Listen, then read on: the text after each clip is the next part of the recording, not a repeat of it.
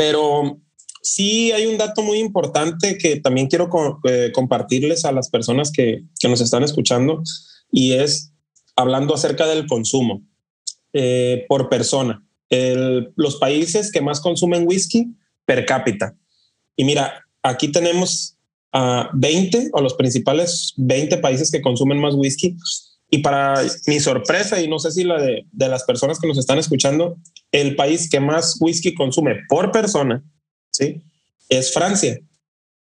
Francia consume 2.15 litros por persona al año de whisky. Y aquí le tengo un asterisco de que también es un país que produce whisky. Ahora bien, voy a hacer un paréntesis aquí. Recordemos que los principales países productores de whisky o los que más conocemos son Escocia, Irlanda y Estados Unidos.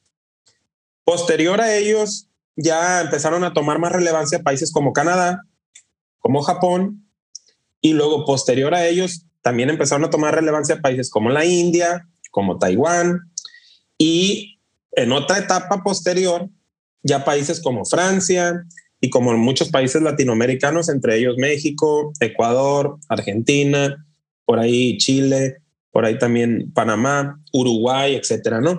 Pero sí, eh, si se me escapa alguno por ahí, compadre, este, que me lo, que me lo puedas este, complementar ahí el dato, pues también te lo agradecería. Por ahí también Australia es un país productor, Alemania, Bélgica, Suecia, España es otro país que también está sacando expresiones interesantes de, whisky. Y bueno, eh, el primer lugar, como les comentaba, es Francia. Uruguay está en segundo lugar con 1.77 litros eh, al año por persona. También es un país que produce en cantidades pequeñas, pero produce whisky. Estados Unidos es el tercer lugar con 1.41 litros por persona al año, un país altamente productor de whisky, entre ellos el principal es el bourbon y el Tennessee whisky. Aquí está en cuarto lugar, fíjate, Australia eh, con 1.3, también produce whisky. España en quinto lugar con 1.29, también produce whisky. Emiratos Árabes, para mi sorpresa, ¿eh? Emiratos Árabes Unidos, 1.27, muy pegadito a España. 1.27 litros al año. También lo tengo, no, realmente no sé, tú sabes si hay, yo no conozco algún whisky que se produzca ahí en Emiratos Árabes. Abajo de, Emiratos Árabes viene en séptimo lugar el Reino Unido con 1.25. Obviamente un, un, un conjunto de países que es productor, entre Irlanda, Escocia, Gales y también por ahí Inglaterra, creo que tiene su whisky. Viene Irlanda en octavo lugar con 1.24, un país altamente productor de whisky. En noveno lugar, la India con 1.24 también, empatado con Irlanda, país que también produce whisky. En décimo lugar, Canadá con 1.19 litros, también produce whisky. Sudáfrica ya baja del, del, litro por persona, ya Sudáfrica en onceavo lugar se consume 0.93, o sea, no llega ni al litro por persona.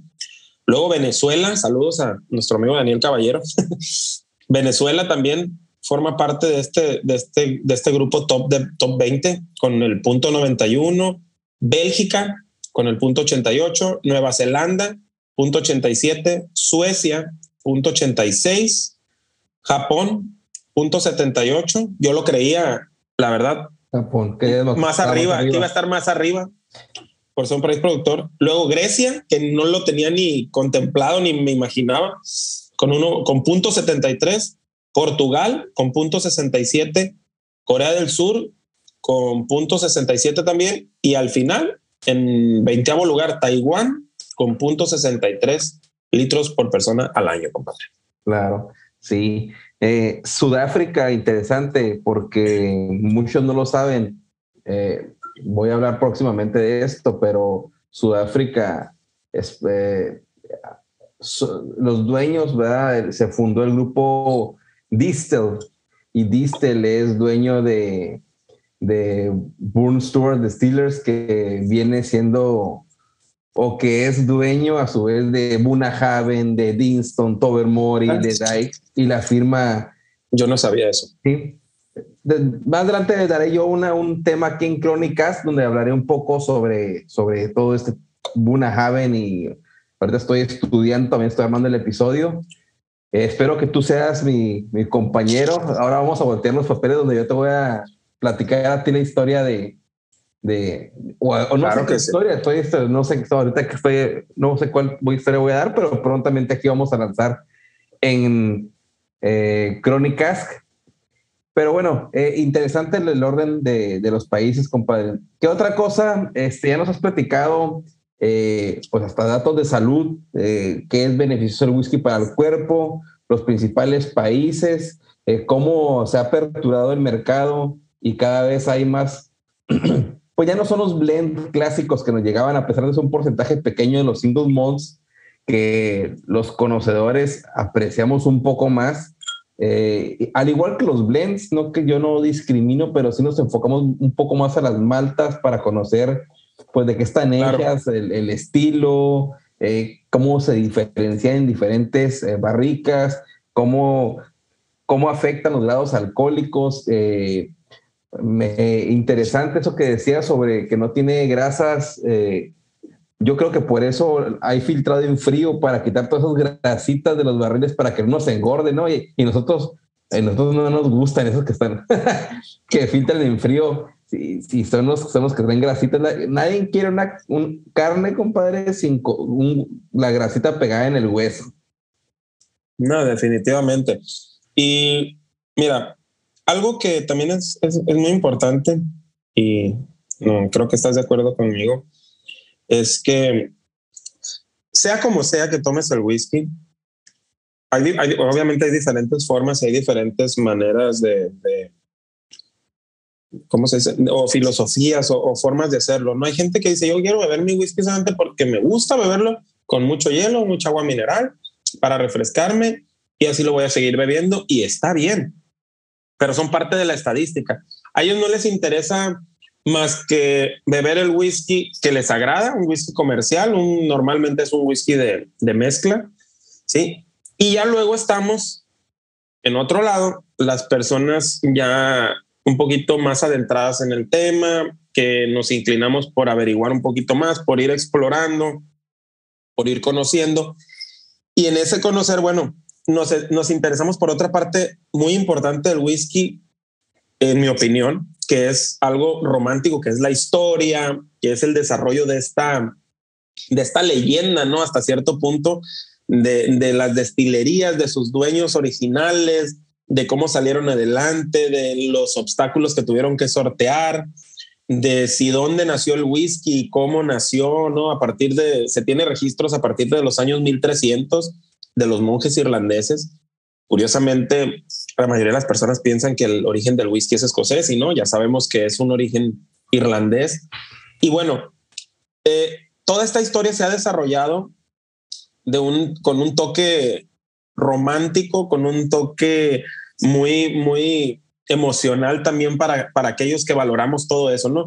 Y, y aparte de, de, tener ese enfoque y de, y de que eso nos apasiona y de que nos gusta entender la historia o escuchar esas historias tan románticas, bueno, la, la, la verdad es que como producto también es un arte, porque ya lo mencionábamos, uno eh, las personas que se dedican a la, a la, fabricación del whisky, que trabajan en una destilería, que son los responsables de todos los procesos que, que se involucran en, en, en, la, en la producción de los whiskies, tienen control de ciertos elementos, pero al final de cuentas, el, tiempo en esas barricas, en, esa, la maduración que van a tener, ya no depende de, las personas, ya es un proceso completamente natural en el cual lo único que esas personas se limitan a hacer es ir viendo su desarrollo, su progreso, cómo van, cómo van evolucionando esas barricas con el paso de los tiempos y a qué las van a destinar, para qué ellos creen que esas barricas puedan funcionar mejor,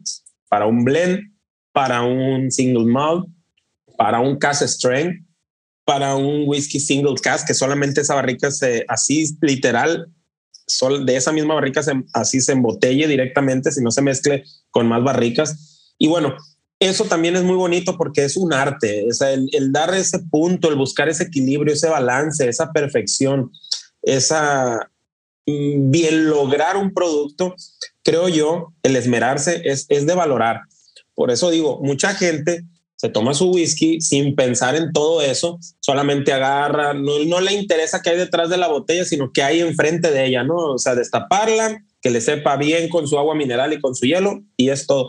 Y hay personas que sí lo valoramos o lo apreciamos un poquito más, le damos más importancia a cada sorbo que le damos a una copa, porque bueno, ahí vemos nosotros eh, reflejado el buen trabajo que, que, se esmeró en hacer un grupo de personas eh, para que nosotros en nuestra mesa, en nuestra copa, tengamos servido un producto de alta calidad y que nos apasione tanto.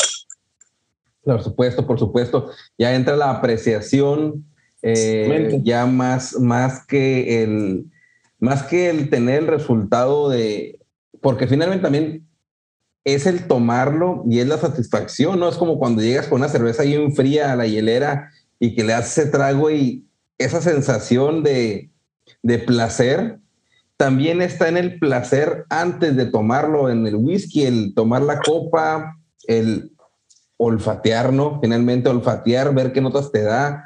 Eh, casi, casi puedes durar con una copa, en mi, en mi, en mi caso, ¿verdad? Tengo una copa ahí y puedo estar sin tomármela un media hora y estar nomás viendo qué notas percibo y finalmente le doy el, el, el, trago para ver si remata con buenas notas de, de cata, al igual que si lo que promete nariz, te lo da en boca, tal cual.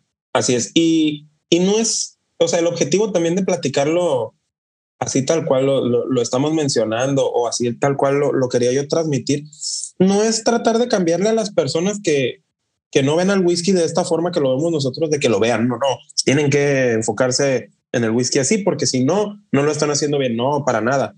O sea, es respetable y, y es este, muy cada quien su gusto beber el whisky como lo quiera beber, como lo, lo, vuelvo a repetir. Pero sí creo que si ya tienes ese gusanito, sí creo que si ya quieres ir un poquito más allá, es, es muy válido y es bueno que le des esa, esa, ese respeto que se merece y que se busque la, la, información, porque al final de cuentas es una vivencia, son experiencias que vas a vivir diferentes son, son un cúmulo de sensaciones y donde tú vas a involucrar tus cinco sentidos. Porque sí, principalmente utilizamos dos, ¿no? Que es el olfato y el gusto. Uh, al final como para validar todo el conjunto de, de la experiencia. Pero interactúan los cinco sentidos, desde que, desde que con la vista nosotros vemos una botella y nos llama la atención su diseño, sus colores, su forma. Cuando la tomamos esa botella en nuestras manos, y sentimos la textura de la caja o la textura de la botella, el peso de ella. O sea, ya, ya, ya están interactuando los, los cinco sentidos, con, con ellos comenzamos. Y ni se diga el, el, oído, ¿no? Cuando destapamos una, ya sea que el, el sonido más agradable sabemos que es el, el, corcho, el pop del corcho cuando destapamos una botella, pero también a veces cuando esa botella es de rosca, ese, ese rescabre, res, rescabrecerse, o no sé cómo se le llame, ese sonido, resquebrajarse, ¿no? De que, oh, ¿cómo suena cuando, cuando, cuando, quebras ese, ese cintillo de, de, de, la rosca? También es un sonido que emociona, ¿no? Porque estás, estás sabes que estás a punto de, de, de vertir un, un, líquido en una copa y estás a punto de empezar a vivir una experiencia, ¿no? Es, es, eso es muy bonito, involucrarlo, toda la actividad sensorial de los cinco sentidos. Claro que sí, claro que sí. E, el disfrutar, el tan solo hecho de decidirte por qué botella vas a comprar. Y otro punto que quería tocar, ¿no? Eh, tú estás hablando de la importancia del whisky, por qué, cuáles son algunas de las bondades, eh, las apreciaciones, pero cuando tú vas a comprar una botella, compadre, eh, yo, supongamos que pues ahorita tienes una amplia gama de botellas, lo podemos ver ahí atrás eh, de ti, los que, los que no están viendo, están escuchando esto por, por, por, pues por sus audífonos o van en su vehículo, vamos a poner una, un video cuando salga este episodio o bien este, algunas fotografías de la colección que tiene Daniel de Ruta del Whisky. Pero bien sabemos que no siempre tenemos la disponibilidad de comprar etiquetas eh, que hablamos 5 o 6 de Glenallach y 2 3 de Cavalan, de Glendronach, los single malt, este, muchas veces tenemos la oferta en nuestro pueblo de que, que tenemos Buchanan, eh, tenemos Johnny Walker y no hay nada más que comprar las ediciones que tenemos ahí. Tú, tú esas personas que, que, únicamente tienen Jack Daniels, Bucanas, Old Par en las tiendas de la esquina, ¿cómo puedes tú influir en ellos, que les quieras dar un mensaje de cómo obtener un poquito más, un poquito más de botellas para que vayan ampliando el conocimiento sobre whisky, si es a esto a lo que se quieren eh, dedicar o conocer un poquito más, porque si están escuchando este episodio es porque les interesa que, claro. que, les podría dar algún tip. Mira, es excelente ese punto que estás tocando porque sí es cierto, a veces es una, una condicionante o una limitante que tenemos y me incluyo porque a pesar de que ahorita estamos en el paraíso tú y yo, compadre, en Estados Unidos, eh, muchas veces viajamos a nuestro país, que es México, y y nos topamos con esa limitante. ¿Estás de acuerdo? No podemos llevarnos todas las botellas que quisiéramos de Estados Unidos a México cuando viajamos para beberlas allá. Si acaso nos llevamos uno o dos por temas de, aduana, obviamente, no podemos llevarnos más. Entonces nos llevamos una o dos botellas y, ¿y qué pasa cuando queremos conseguir algo en México y, y no tenemos acceso a eso o por la situación geográfica de nuestra ciudad, nuestro, nuestro pueblo o algo, eh, nos queda difícil llegar a una ciudad importante donde pueda haber una tienda especializada o qué sé yo. Yo lo que les recomiendo a las personas, y esto es algo que se va adquiriendo con el tiempo, es que cada quien viva su proceso, ¿no? Eh, no hay que apresurar el paso. Eso creo que a mí me ha funcionado en experiencia propia y se los quiero comentar así. Eh, cuando yo inicié, posiblemente yo tenía, pues gracias a las bondades, vuelvo a repetir, de vivir acá en Estados Unidos, los precios que hay y el poder adquisitivo que uno tiene eh, por, por los sueldos, como aquí se pagan los sueldos, etcétera. Yo tenía la posibilidad a lo mejor de comprar botellas, pues se podría decir algo costosas o algo lujosas. No quiero hablar mejor calidad o más buenas o más malas, porque bueno, ya lo sabemos que eso es algo subjetivo, pero sí botellas de mayor precio. Y no lo hacía, no lo hacía porque yo lo que yo quería era ir experimentando paso a paso, ir subiendo nivel o escalón, escalón por escalón, para que mi paladar se fuera, eh, pues, educando, por decirlo de alguna forma, educando mi paladar a las diferentes expresiones que tenía primero a la mano, las más comerciales, a, ese tipo de, perfiles que hay, ¿no? que los principales normalmente son, eh, son ex Bourbon y ex Jerez en una combinación, sí, a veces 70, 20, 70 ex Bourbon y, perdón, 70 ex Bourbon y 30 Jerez, casi nunca es mitad y mitad, eh, que son Glenfiddich 12, que es un Glenlivet 12, que es lo que normalmente tenemos a la mano, un Glenmorangie 10 años, eh, Buchanan's 12, Chivas 12, Old Par 12, Johnny Walker 12, por ahí a lo mejor un Duars, por ahí a lo mejor un tomatín 12 años.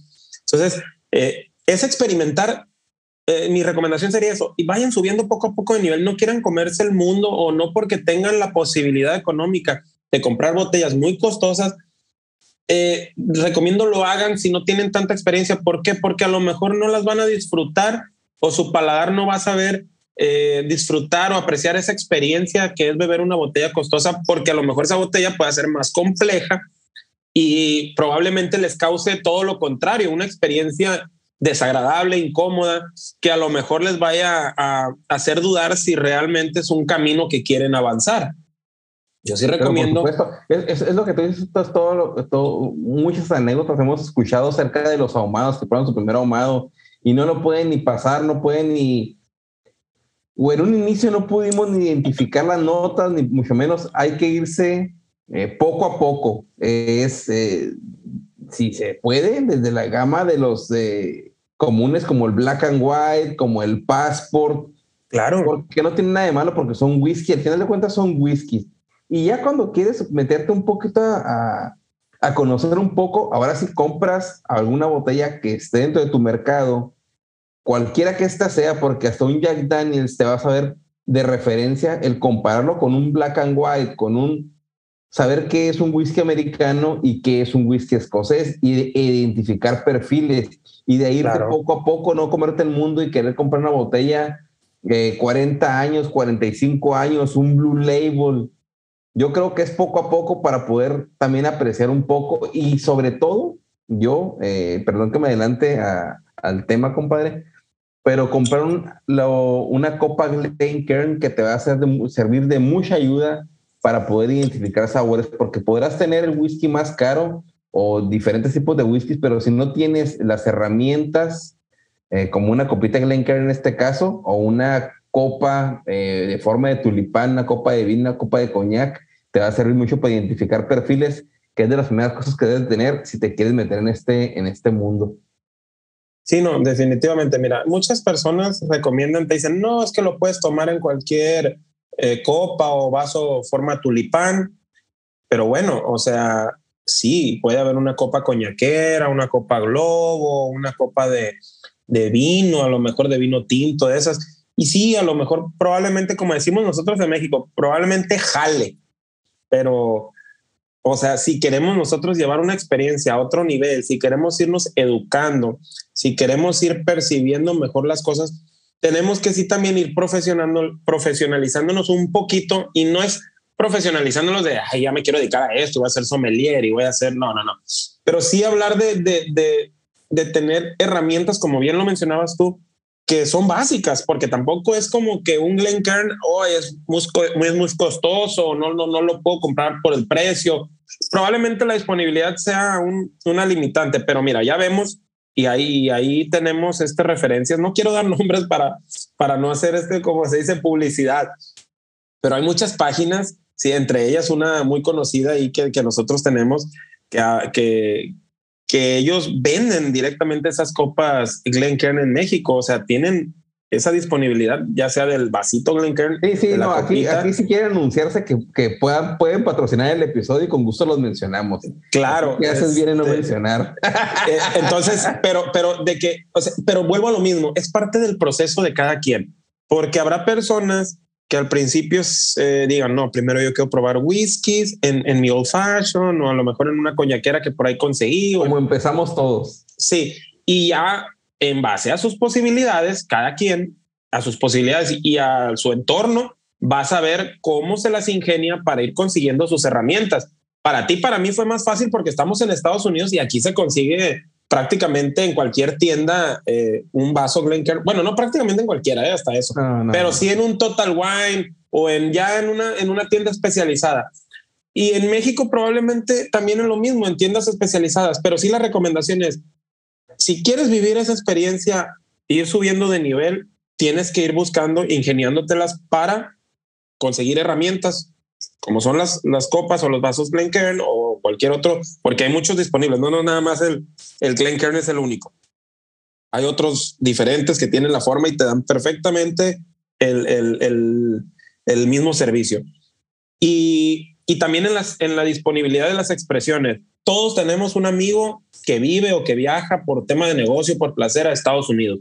Si hay la confianza, díganle, busquen en las páginas de Estados Unidos de las principales tiendas como Total Wine, que es la, yo creo, la mayor referencia, en tiendas regionales como Specs ahí en, Houston o en, en, Texas, como Mission Wine acá en, en, el área de Los Ángeles y como muchas otras, busquen en sus páginas opciones de whisky y al que esté de acuerdo a su bolsillo, a su, a su capacidad económica en posibilidades y que les llame la atención, del cual ya hayan escuchado o visto reseñas, bueno, pídanle el favor a sus, a sus familiares o amigos, oye, me puedes traer una botella de esto, yo te la pago, te doy el dinero. Y así uno es como se va a ir haciendo a veces de expresiones que no consigue en su país o en su entorno principal y es válido. Por eso digo, pero es parte del proceso de cada quien, ¿no? O sea, a veces eh, no nos sintamos ni, ni mal, ni mucho menos porque tengamos menos botellas que alguien más o, o porque no hayamos probado tal whisky todavía.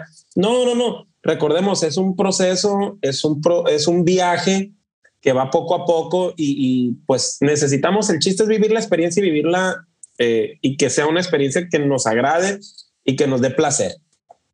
Por supuesto, por supuesto. Y, luego, y, se va haciendo los lazos de amistad porque finalmente le pides un favor, te va platicando, oye, se va, se va haciendo una cadenita que como nos tocó en un inicio, ¿no? O sea, conocimos una persona que nos daba curiosidad por su, por su publicación, dónde consiguió esa botella, eh, dónde consiguió el, aquel, el goterito que tenías del Angel Share o aún lo tienes.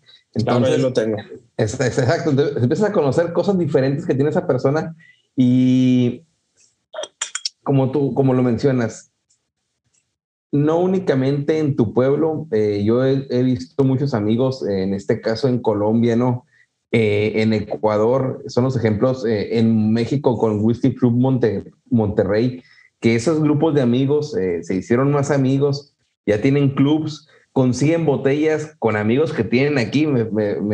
yo soy uno de los partícipes de que estoy con Bernardo y que compartimos botellas, él me compra, me compra una, yo veo que hay otra, convivimos, eh, en fin, los dos de amistad se vuelven, que han llegado hasta Argentina, compadre, hemos tenido amigos en España ya, lo que antes únicamente teníamos a los amigos de nuestro rancho, y ahorita este podcast está llegando a más de 22, 23 países en los cuales nos escuchan y, que cada uno de los eh, bien intencionados argumentos que decimos es para que todos podamos eh, disfrutar del mismo, de, o con la misma, pues no, no la palabra no calidad, pero sí que tengamos las mismas referencias con una copa, que con la misma... El nivel de experiencia, ¿no? El mismo, nivel, de experiencia. que tengamos para poder eh, disfrutar y podamos compartir la experiencia, ya sea en grupos, ya sea en Instagram, ya sea un, en un live en Instagram también.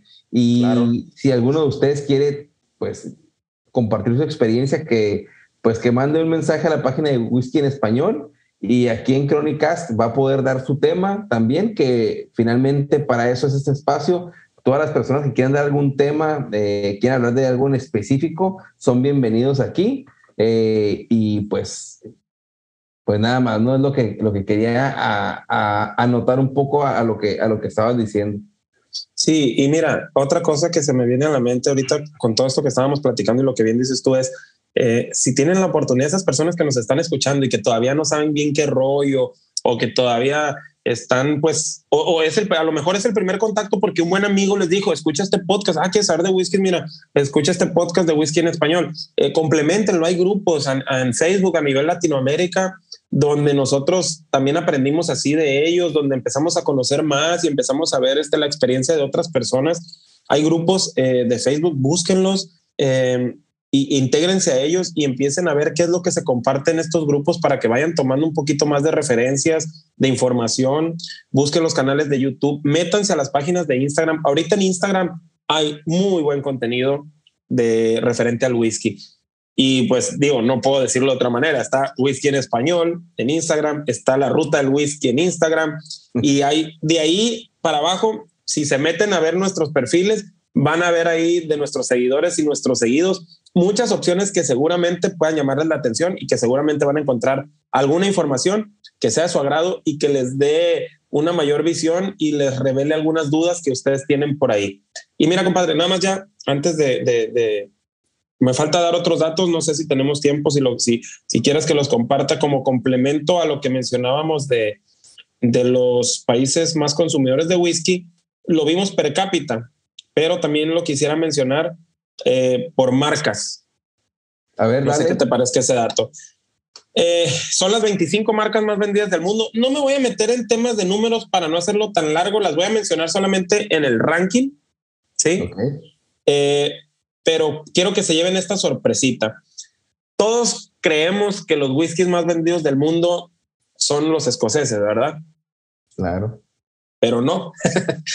el whisky más vendido del mundo hablando en tema de cajas de 9 litros, es y se llama McDowell's y es un whisky de la India que pertenece a United Spirit.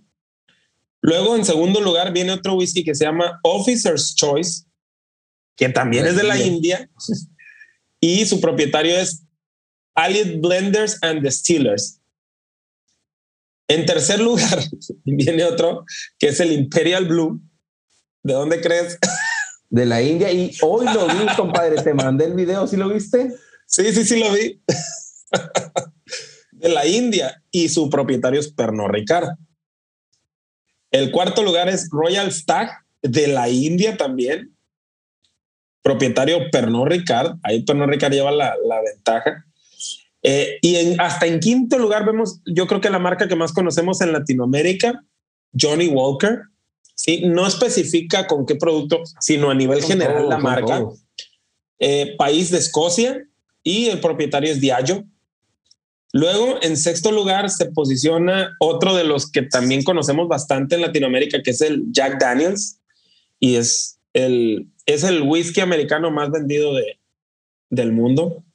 País Estados Unidos, obviamente, y propietario es Brown Foreman.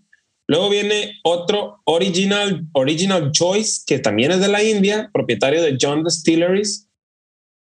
En octavo lugar tenemos otro viejo conocido, Jim Beam, de Estados Unidos, el bourbon más vendido en el mundo, eh, propietario de Beam Suntory. Eh, luego viene, en noveno lugar viene Hayward's Fine, de la India también, propietario de United Spirit. En décimo lugar viene el 8 p.m., que sería el 8 p.m., la hora de que destila yo creo. País la India, o a la hora que se lo toman yo creo. eh, país la India también, propietario de Radico Keitan. En onceavo lugar viene Jameson, se posiciona el primer irlandés aquí hasta el número 11 obviamente de Irlanda, como mencionaba, propietario Pernod Ricard también. Fíjate, Pernod Ricard, eso es un dato que me, que me sorprendió bastante, cómo Pernod Ricard está bien posicionado con los, con los whiskies más vendidos del mundo. Luego viene en doceavo lugar Crown Royal de Canadá, propietario de Ayo. Eh, el lugar número 13, Valentine's de Escocia, propietario, ¿quién crees? Pernod Ricard. En catorceavo lugar viene Blender's Pride de la India también. Eh, propietario Pernod Ricard. En quinceavo lugar viene Back Piper de la India también. Propietario United Spirit. En número 16, Royal Challenge, también de la India, propietario United Spirit. Decimoséptimo, Old Tavern, de la India también, y United Spirit. El número 18, Suntory Kakubin. Y entre paréntesis dice incluye Highball. O sea, como que traía un regalo, pero bueno. El Suntory Kakubin de Japón. El propietario es Bim Suntory. El 19 está Chivas Regal de Escocia, pero no Ricard. En el número 20, Bangalore Malt Whiskey de la India también, de John Distilleries. En 21 está Grants de Escocia, propietario William Grant and Sons. Y el 22 está Director Special de la India también. Ya que son esos nombres rimbombantes, decimos ya es de la India. Claro. De, United Spirit. El, si quieren saber un poco más del whisky de la India, tenemos el episodio con sí, Iván Navarro, eh, donde hablamos sobre todo el whisky de la India, sobre los eh, cómo están eh, confabuladas las eh, grupos escoceses, bueno, no los grupos escoceses, sino la Asociación Escocesa de Whisky eh, con, el, con, con, United Spirits y cómo fue la evolución de, de, cómo entró el whisky y el whisky escocés a la India y cómo nunca salió el whisky de la India hacia Escocia. Muy padre el episodio, el episodio, sin mal no recuerdo, es el episodio 19 y pues ahí chequenlo en el podcast de Whisky en Español. Ahora sí, continúa. No, no, no. Y quiero aprovechar también para mandarle un saludo a mi pariente Iván Navarro de Costa Rica, en verdad, una eminencia en el mundo del whisky. Y sabes qué me encanta de Iván? Cómo cuenta, cómo te platica las cosas. Tiene una, una facilidad para platicarte del whisky que te lo hace ver como una fábula te ayuda a que, a que te lo imagines así súper bien padre, ¿no? En verdad, o sea, me encanta ver cómo él, cuando describe y cómo platica el whisky, es, es fascinante. Un saludo al gran Iván Navarro. Y bueno, eh, seguíamos ya para terminar, los últimos tres es el Black Nika en el número 23 de Japón, propietario cervecerías Ashai, Asahi o Asahi, Asahi. cervecerías Asahi el 24, William Lawson, de Escocia, propietario de un viejo conocido de México que es Bacardi. Y en el número 25, Duars, también de Escocia y también propietario Bacardi o Bacardi, como se le conoce en inglés. Esas son las 25 marcas más vendidas de whisky a nivel mundial. Como ven, el mercado es dominado tanto por los, los whiskies de la India y la mayoría de ellos pertenecen, tanto de la India como de algunos otros, a Pernod Ricard. Claro, sí, no, la India es un gran consumidor de whisky, tiene una, pues tiene una inmensa población que está dominada por los, por tanta microdestilería y por tanto destilado de, pues en este caso, pues no podemos decir que es un whisky tal como lo conocemos por las cosas de la melaza y cuanto cosa, pero igual es un whisky. Oye, hay, una cosa interesante, ahorita me recordaste, porque estábamos, mencionaste los estilos y ahorita vemos estilos diferentes de whisky como son los de la India, a como son los escoceses, a como son los japoneses que mencionabas.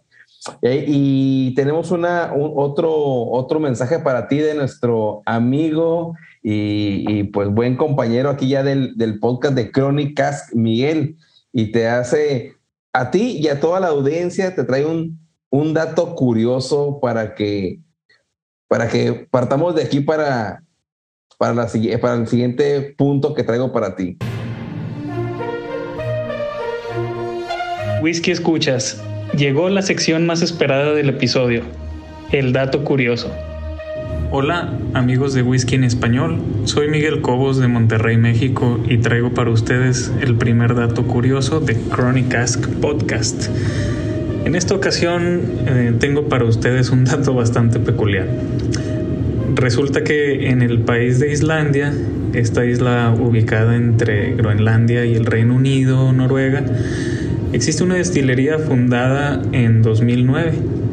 Se llama Einberg Distillery, en la cual se producen tres tipos de espirituosos, entre ellos single malt whisky. Ellos manejan su whisky bajo el nombre Flocky. Aquellos que vieron la serie Vikings recordarán al personaje con ese nombre eh, y de hecho de esta persona es de la que tomaron el nombre para esta marca. Ellos manejan un rango de expresiones en el que se pueden encontrar maduraciones o terminados en barricas a las que estamos acostumbrados a escuchar, como jerez, cerveza, barricas nuevas de roble americano, etc. La parte curiosa es que también manejan un par de expresiones de whisky ahumado. Pero, pues, ¿qué tendrá esto de curioso o diferente? Bueno, les comento, ellos no utilizan turba para ahumar su whisky, no utilizan estiércol de oveja. sí, estiércol de oveja.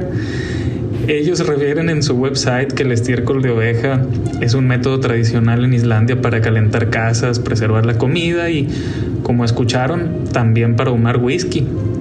Como ven, ¿les latería probar un whisky ahumado con estiércol de oveja? ¿qué, ¿Qué sabor nos dejarán esos fenoles? personalmente me parece intrigante. Eh, de hecho, me da curiosidad o, me pregunto si el producto con este tipo de ahumados dejará un whisky con mayor o menor nivel de ppm que con la turba.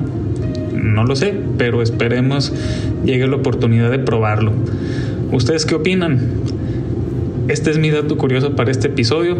Espero les haya gustado y hasta la próxima. ¿Qué te parece ese dato curioso? wow, me deja.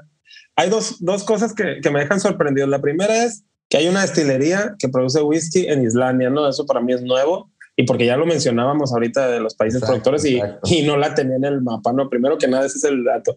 Y segundo, estiércol de oveja como, como combustible para, para secar este, la, la cebada malteada para, para que deje de germinar, ¿no? Pues hay que probarlo, la verdad. Hay quiero, que... quiero imaginarme que en Islandia no hay árboles y es un lugar pequeño, entonces tienen que aprovechar, claro. como, en, como, en, aquel entonces, eh, el, la turba, la famosa, lo que usaban para humar, ahora es el estiércol. Yo creo que aprovechando la materia prima, gran dato curioso de nuestro buen amigo Miguel desde Monterrey, que eso todos los... Eh, anfitriones y que va a estar aquí dando datos curiosos en cada episodio de Crónicas de Whisky. A mí sí me pareció muy interesante. Y lo otro que, que me va a dar pauta para hablar, compadre, es que tú, tú has este, visto muchas series. Yo sí fui fanático de vikingos o de vikings, pero tú eres fanático de Billionaires y de Suits. probablemente o posteriormente puedes hablarnos de sobre las series y de qué whiskies vienen ahí y que a lo mejor ya tienes en tu colección, ¿no? Yo yo abro, aquí abro nomás el hilo. No, definitivamente fue una inspiración para mí en mi camino al whisky porque eran las series que yo veía y yo decía, bueno, ¿cómo se toman el whisky así directo, no puro, si es tan fuerte? Pero sí fue una inspiración para mí las series y creo que valdría la pena series y películas en las que abunda el consumo de whiskies y salen a relucir las marcas, ¿no? Creo que sí es un tema del cual se puede hablar también eh, más adelante en otro episodio. Pero eh, como bien menciona Miguel, y un saludo para él hasta, hasta Monterrey, una ciudad que yo quiero mucho. Allá vive mi hija Isabela. Le mando un abrazo y un beso a mi, a mi princesa. Eh, yo creo que pues cualquier país o cualquier empresa va a utilizar el recurso que tenga más a la mano y más barato para la producción del bien o del, del, de lo que quiere producir, ¿no? Valga la redundancia. A lo mejor en el caso de Islandia, sin conocer a detalle y suponiendo más que otra cosa, probablemente ellos, bueno, no tengan a lo mejor la abundancia de, pantanos, ¿no? Donde, donde se genera la turba como en Escocia. A lo mejor sus costas no producen tanta turba o no lo hacen con la calidad o las características que se requieren para ahumar el, el, o para secar la cebada eh, que están malteando. Y probablemente tienen mucha abundancia de estiércol de oveja, el cual pues es un animalito que es herbáceo, que es eh, que come pura hierba. Eh, igual a lo mejor eso ayuda a que no tenga pues aromas muy, no, muy esa turba está muy Sí, está muy pepe, Sí, no, no, no. Lo peor, mira, yo creo que lo, lo, peor que pueda pasar es que cuando lo tomemos y nos pregunten qué te pareció, me pareció muy fantástico. me encantó. Me encantó. No, Hay que probarlo. ¿Qué opinas, no, compadre? no, no, claro que sí, claro que sí. Y sabes que la, aquí la cosa curiosa es que no están haciendo, eh, ahorita nos parece extraño porque pues porque es, es, algo diferente, pero recordemos uh -huh. que el bourbon vino porque las personas que venían de, de, allá del norte de Estados Unidos, de la costa, bajaron y, y no había centeno y tuvieron que darle al maíz. Eh, el, el, arroz allá en, en, Japón se hace el, el, ¿cómo se llama? Se me fue el, el saque. El saque tequila por el agave, o sea, nos adaptamos, ¿no? Y de ahí tenemos nuestro, y tenemos que usar los recursos que están ahí. Oye, compadre, este, pues gran tema, gran tema. No sé si quieres añadir algo más, pero pues te quiero agradecer por, por aperturar este primer episodio de Crónicas de Whisky. Eh, tu tema eh, muy interesante, te esperamos volver a tener aquí. Y no sé si quieras eh, despedirte para ya también poder cerrar el episodio. ¿Alguna conclusión que quieras dar? ¿Algún mensaje que quieras dar? Lo único es comentarles a las personas es un mundo muy apasionado, es un mundo muy interesante, es un arte y si ya traen el gusanito, investiguen, adéntrense, no se van a arrepentir. En verdad, es un mundo que atrapa y como siempre decimos, es un viaje en la ruta del whisky solamente de ida. Así es. Y agradecerte, Naum, compadre, el, el privilegio de, inaugurar esta nueva etapa, esta nueva vertiente del podcast de whisky en español, el mejor podcast de whisky en español que hay en Latinoamérica. Eh, gracias por la confianza, gracias por tu amistad y sobre todo un saludo a los otros dos eh, colaboradores también muy importantes del podcast de whisky en español, que son el buen Edgar Montes y Orlando Briseño. Un abrazo a la distancia para ellos también saben que los, los respeto y los estimo bastante. Y bueno, por mi parte es todo. Muy, muy contento, muy feliz. Ojalá haya sido de su agrado este episodio, les parezca interesante y ya saben, estamos a sus órdenes eh, ahí en, en, la cuenta de Instagram, Ruta del Whisky o la Ruta del Whisky, ahí me pueden encontrar. Eh, si tienen dudas, bueno, ahí mi compadre les puede también ayudar. Y y yo tengo una frase con la que me despido siempre en los lives y, y que he adoptado en mi cuenta de Instagram, que es que en su casa siempre haya abundancia, pero sobre todo que siempre haya whisky. Hasta una próxima, hasta una próxima, mis copilotos. Excelente, excelente, compadre. Y pues yo nomás quiero despedir este primer episodio de Crónicas de Whisky, donde el primer invitado eres tú. Si quieres participar, manda un mensaje a la cuenta de Instagram de Whisky en Español o a la cuenta de Facebook de Whisky en Español. O bien, si quieres mandar información o algo, más elaborado, tenemos el correo de, eh, de Whisky en Español eh, cero arroba gmail.com. De cualquier manera, toda esa información va a estar debajo de, en la descripción del episodio. Nada que decir más que nos vemos el próximo, el próximo episodio. Eh, tenemos otro invitado de lujo. ¿Quién será? Eh, ¿Qué noticias o datos curiosos nos traerán Miguel y Roberto? Pues no te lo pierdas. Eh, el próximo episodio de Crónicas aquí en el canal de Whisky en Español. Nos vemos el próximo episodio. Hasta luego.